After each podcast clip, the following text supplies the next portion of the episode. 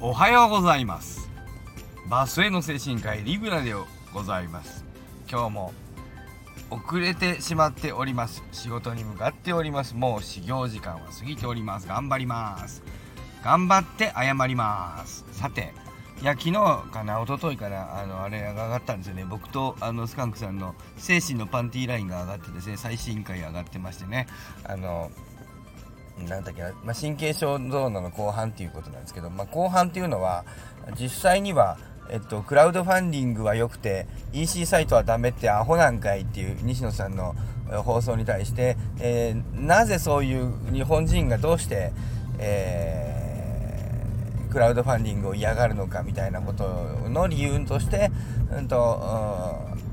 あの若新雄二さんが CR25 で言っていた不寛容の理由の話と結びつけて、えーえー、農村である農村出身者である我々はみんなと同調することを優先して感情的な反応を優先して要するに理屈は同じでも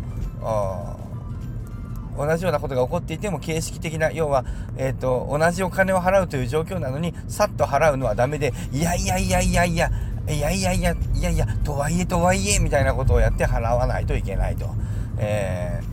同じ払うの時に払い方にあのー違いがあのねあってね。すんなり払う。同じ払うんだからさっさと払いでいいじゃないか。バカなんかと、えー、合理主義の人にはあ見えるんだけどもまあ、僕も割と若干合理主義の方に、えー、一般の日本人より偏ってるもんですからね、えー、僕もそのなんか変なんかバカだなと正直あの思っちゃうところはあるんだけれども。じゃあなんで、えー、そのねあのなんでみんなはできないのかっていうね、えー、なことに関してね。結局そうね。でまあというような放送をやってあの内容的に僕はめちゃくちゃ面白かったと思うんですけど案外そのコメント欄コメント欄もね盛り上がってんだよ実はね。だけどねえっ、ー、とねもうあのりたつさんとえっ、ー、と主に力さんだよね、えー、のコメントとスカンクさんと力さんがバーッとやり取りしてるもうほぼだけみたいなあのなっていてあとのりたつさんもだけどねまあそうだね。のりたつさんとスカンクさんがあそうそうあの例えばねなんだっけあの、えー、西野さんが言ってたお前らがやってることはなあのこういうことだぞと、えっと、クラウドファンディングではクラウドファンディングで結婚式で先にお金集めて結婚式するのはダメでご祝儀をもらって結婚式をするのはいいと。そういうことなんだぞお前らの言ってることは。っていうようなことをね言った時にさあえー、クラウドファンディングで結婚式できますかっていう話なんですけどね。えっ、ー、と、正直僕は放送の中ではできない、できないでしょと言って僕もできない側に立ったんだけど、えっ、とね、多分僕はできるんですよね。あのちょっと、実はちょっと、やっぱり僕はちょっとやっぱそういう理屈の人なんだなと思ってね、やっぱね、僕は普通の人だと自分でずっと思ってたんだけど、やっぱちょっと変なんだなと思ったんですけど、変っていうのは、まあそう、まあいいやね。なんだけど、あの、のりたつさんとかスカンクさんはやっぱできないっておっしゃるんだよね。うん。やっぱ面白いなと思ってね。えー、でなんかみんなと同じ何ていうかなじゃないとやっぱできないということであのそういう側ではだからあのやっぱりあのバカの側にいらっしゃるんで、ね、僕はやっぱ鈍感の鈍い側にいるんだなと思ってね、えー、だからその何もね、えー、理屈で考える堀江門さんやら西野さんやら、まあ、僕もちょっとそっち側にちょっとだけそっちによるっていると思うんだけどもそのこの理屈で考える側が賢いわけではなくて賢いっていうか上位で、えー、感情で考える側が書いてバカっていうわけじゃなくてよくね僕の大好きな岡田敏夫さんがよくもう受け売りですけどね、えーと、理屈で考える人は自分が頭が良くて感情で考えるやつがバカだと思ってるけど、えーと、違うんですよと。理屈で考えるっていうのは頭が悪いってことなんだよと。あの俺も含めてって意味だと思うんだけども俺もまああの人だからなんかちょっとなんかこう俺は賢いみたいなこと言われるとあの人すぐカチンときてバコンとこうあのやり返す。元あの小学校の時 IQ148 の人ですからね。あのやっちゃうんだけどだからまあそういうあの賢そうに俺は賢いみたいにしてる人を見るとカチンときてやり返しちゃうんだろうけどあのその人がね岡田さんがねよくよくっていうかな言ってたのはね理屈で考え理屈で全部分析して語るっていうのは頭がいいんじゃなくてあなたは頭が悪いんですよなぜなら、えーと、感覚で物を理解する方が優秀でそれをあなたは感覚でわからないから言葉に一回変えてで言葉にすると、えー、そのえっと、分析的に理解をするということは、えっと、細かい内容、感情的な細かい内容をあなたには理解できないっていうことですからね。あなたは自分が頭が悪いから分析をして、あなたは自分が頭が悪いから理屈で理解してるんですからね。その辺を忘れなきようにしてください。みたいなことを、えっ、とね、言ってパチコーンとこあの女はバカだ俺は男で賢いみたいなことを言ったあのっていう放送に対してあのいやいかあのねじ込めてましたけどねってなことがあってね。まあそので岡田さんは岡田先生岡田敏夫さんはその感情の人よりも理屈の人の方がバカなんだみたいな言い方をしたけどあれはおそらくカチンときて言い返しただけで実際はどっちが上とかどっちが下とかではなくて、まあ、種類が違うっていういうのが適切なのかなと。あの僕はあのじあのそのスカンクさんの放送の中でね、えー、これは上下の関係じゃなくて左右の関係なんであると、えー、おそらく例えば梶原さんなんかは西野さんに向かってお前みんながお前みたいに賢いわけじゃないから俺そんなに賢くないから俺はなんとなくそのできない人の気持ち分かるよみたいなことをよくそういう言い方をあのするけどあれはだからそういう風な言い方をしてるけど実際には、えーと、梶原さんが劣るわけではなくて梶原さんは左側のより左側の感情側の人で西野さんはより右側の、えー理屈側の人だっていうそういうバランスで、えー、まあ思考のその種類が違うんだなっていうのがやっぱりね、結論であのあの放送のコメント欄もっといろんな人がいろいろなんかあの書くかなと思ったんだけどやっぱしちょっとあれかな僕があの攻撃的な話し方をあの普段はああいうああいう風になるあのクラウドファンディングとなんだっけなえーと、EC サイトが全く同じだったらそもそもクラウドファンディングいらねえってことになるだろうかバカがみたいなあのそういう言い回しをしてるんであれがちょっとやっぱあの今の時代に合わなかったかなとかいろいろ思いつつですねやってるであのスカンクさんがあそこのねコメント欄でね結構面白いこと言ってらっしゃってね。あのねこれはなかなかなるほどと思ったんだけどうんとえっとね奥さんに投資をしようって投資をしてみようよっていう話をしたら投資なんとなく怖いと言って話も聞いてくれなかったと。スカンクさんが奥さんに言った時なんででスカンクさんはあの家庭の中では自分があの僕らのグループの中では彼はかなり感情側に振った人で僕ら理屈側からすると感情側のなんか理屈じゃなくて感情で考えるんだねって判断するんだねっていうふうに思う人なんですけどこれはさっきも言いましたというかいつも言っています、えー、感情の人と理屈の人がいるわけではなくて背が高いと低いがいるわけではなくて178も182から比べたら低いし162も158から比べたら高いそういう相対的な問題なんだということをよく僕は言いますけどもそういう意味でスカンクさんは僕らのグループの中ではかなり感情側によったあイメージの人なんだけれども夫婦スカンクさんの夫婦関係においては理屈側のみ、ね、理屈側の人なんですって。まあそれはそうなんだろうけどね、まあ、そういうパターンはよく男女においてはそういう風になることが多いんですけども夫婦ではね似た者同士でね結婚するからね。似た者同士の中では男がちょっと右に寄るってことはまあよくある。ことなんだけど右っていうのはその僕のごめんなさいね。僕の頭の中では右に理屈が分かって左に感情側が右にあの思考の連続性が短い側が分かって左に長い側があるんだよ。ね、でちょっと左右で言っちゃいますけどごめんなさいね。別に左右っていうのは意味ありませんよ。僕が頭の中で思い浮かべてるだけね。えっ、ー、とスカンクさんが、えーと、理屈側にいらっしゃって、えー、奥さんが感情側にいるんですって。まあそれはそういうことね。なので、えーと、感情側にいや理屈側にいるスカンクさんが感情側にいる奥さんに投資みたいな新しい、まあ、奥さんがやったことがないえー、ねえー、ものを理屈でこう説明していってもなかなかこのいや怖いからって言って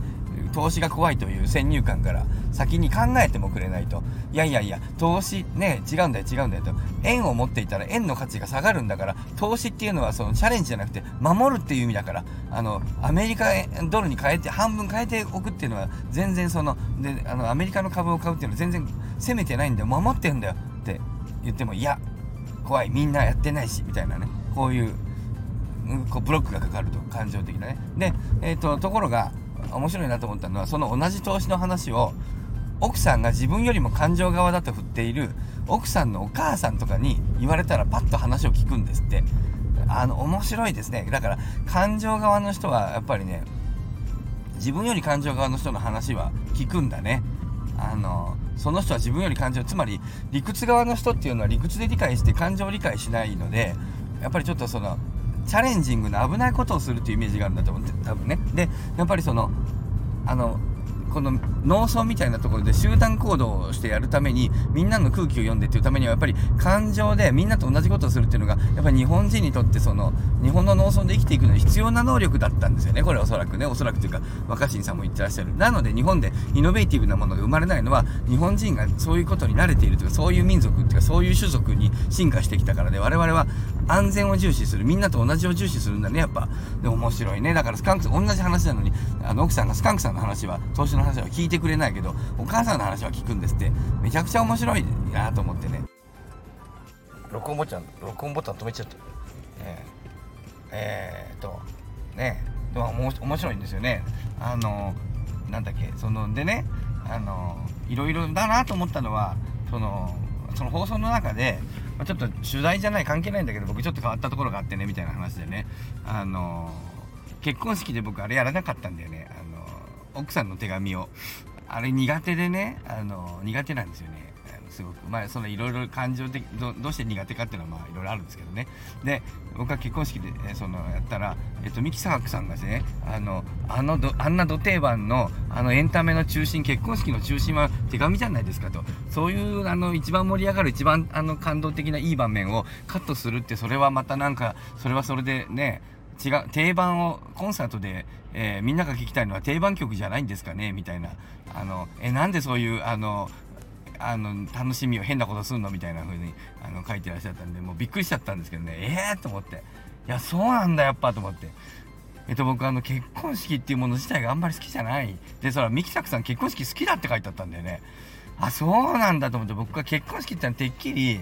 何て言うかなあの自己満足でやってるだけであの行くし行ってる人に喜んでる人いないと思いながら僕あのやってたんだよね。自分が実は結婚式好きじゃないんですよね。